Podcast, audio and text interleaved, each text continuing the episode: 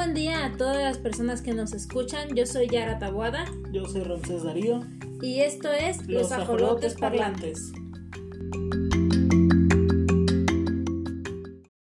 Muy buen día a todas las personas que nos escuchan. Espero que hayan tenido una linda semana. en este podcast eh, les hacemos el anuncio de que de ahora en adelante vamos a estar subiendo podcast los días viernes a la misma hora que son las doce y media de la tarde. Bueno, el día de hoy vamos a hablar sobre una obra de teatro escrita por Oscar Liera que se llama Bajo el Silencio.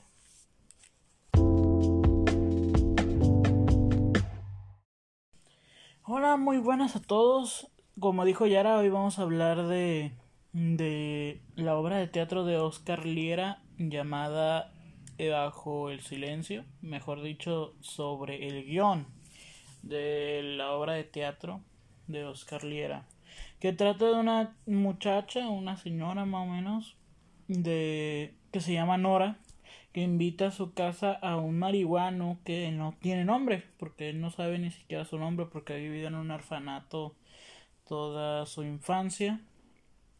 Y pues lo lleva a tomar unas copas y él no quiere una no quiere tomar alcohol quiere solamente café. Ella todavía no sabe que, que es un marihuano.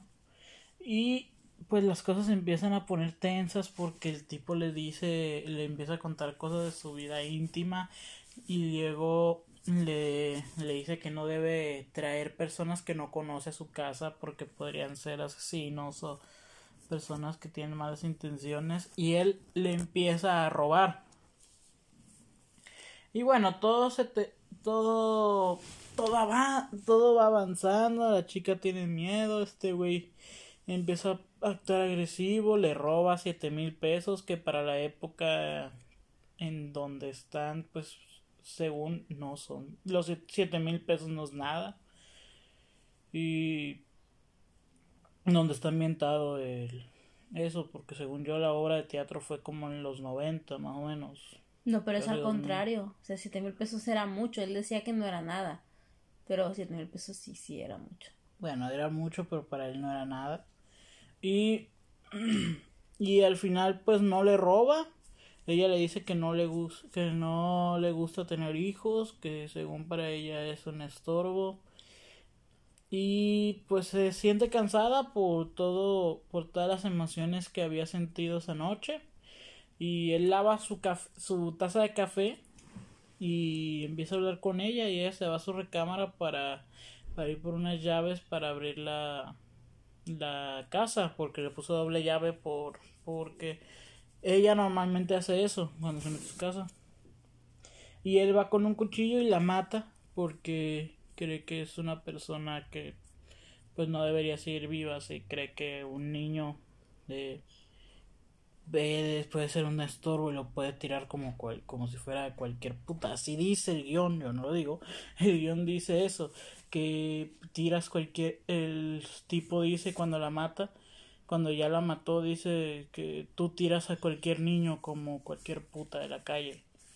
Eh, y en eso termina el güey la mata y se va allí se, se apaga se van apagando poco a poco las luces y el telón se siento, se cierra mm, eh, violentamente. Eso así termina la obra. Bueno a partir de esto que dije Yara tú cuando lo leíste qué opinas sobre sobre la obra sobre la obra pues yo creo que trata temas muy polémicos, no polémicos, pero temas que sí, que pueden hacer que uno tome posturas distintas al resto de las personas. Por ejemplo, hay una parte donde la chica, donde Nora le dice al tipo que ella trabaja en un colegio de niños ricos, niños popis, como le dice él. Y él tiene coraje a esos niños y le tiene coraje a la gente que, que dice ser letrada no porque sea muy inteligente, sino por el desdén con la que la gente lo trata a él. No lo dice de esa forma, pero para él toda la gente letrada es gente sangrona, gente grosera, y por lo tanto le da mucho coraje que esos niños vayan a una buena escuela, porque van a terminar siendo como esa gente. Esa es una. Después me llama mucho la atención cuando ella, sin ningún afán de hacer daño, dice que un hijo sería un estorbo. Y lo dijo porque pues sí, para ella tener un hijo sería un estorbo, no podría realizarse como persona si tuviera un hijo, al menos así lo piensa. Pero él rápido se va a pensar en su madre que se deshizo de él. Entonces, a veces la regamos diciendo cosas que para nosotros no tienen no tienen mayor peso, pero cuando se lo dices a alguien que ha sufrido una cosa así, pues sí, o sea, tanto que la termina matando. Luego también habla desde el inicio cómo él la juzga por ser una persona que contrata prostitutos, ¿no? Porque él le dice que ella es una buscona, porque varias veces pasó por ese mismo parque antes de recogerlo y él la vio. Dice, y yo vi que me miraste, o sea, entonces eres una buscona. Y la juzga por el hecho de contratar un prostituto. Y que al final ni, ni hacen nada, porque pues él, él no quiere, la termina matando. Pero siento que es como una forma de juzgar a la mujer por algo por lo que en aquel entonces no se juzgaba a los hombres, que es contratar sexo servidoras. Pero si una mujer lo hace está mal. E incluso he escuchado ahorita en tiempos así actuales que dicen, ay, ¿cómo vas a contratar a alguien que, que tenga sexo contigo? Sobre todo cuando, cuando se lo dicen a una mujer. Entonces, ¿por qué un hombre sí lo puede hacer y parece algo normal? No estoy diciendo que esté bien en ninguno de los casos, yo creo que eso ya depende de la postura de cada quien. No estoy diciendo que ni que la prostitución esté mal ni esté bien, ni que contratarlas esté mal o esté bien, mientras ambas partes tengan el consentimiento, porque si no, no es prostitución, es violación.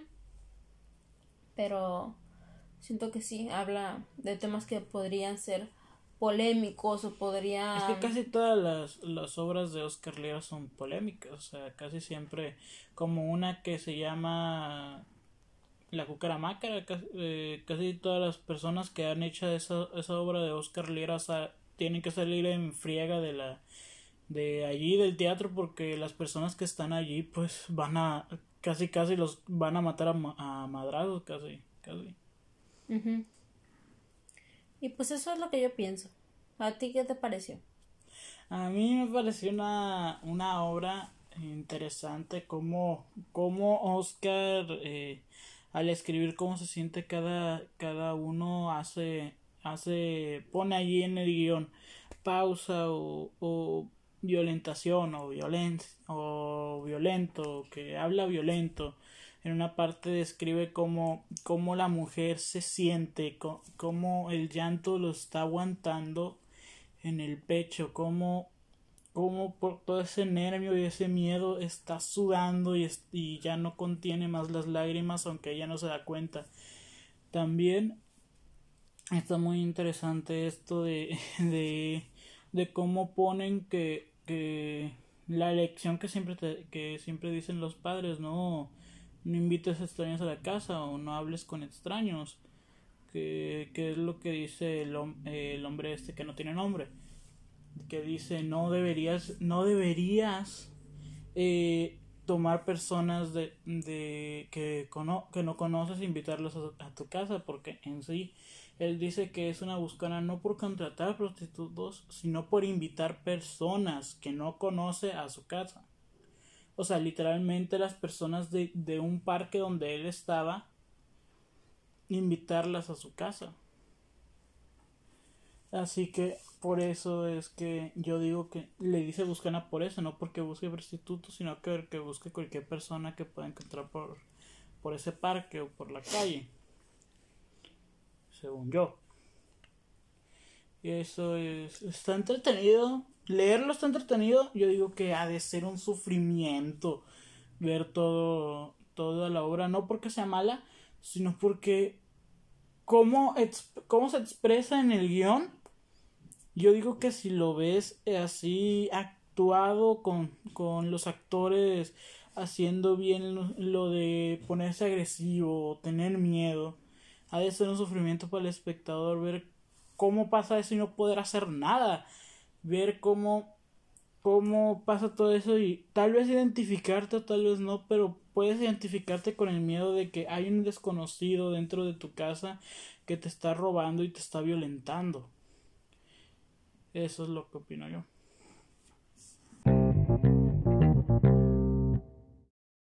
Bueno, banda Jolota, eso ha sido todo por el podcast de hoy. Esperamos que les haya gustado. Yo soy Yara Tabuada. Yo soy Ramses Daría. Y esto fue Los, Los Ajolotes, Parlantes.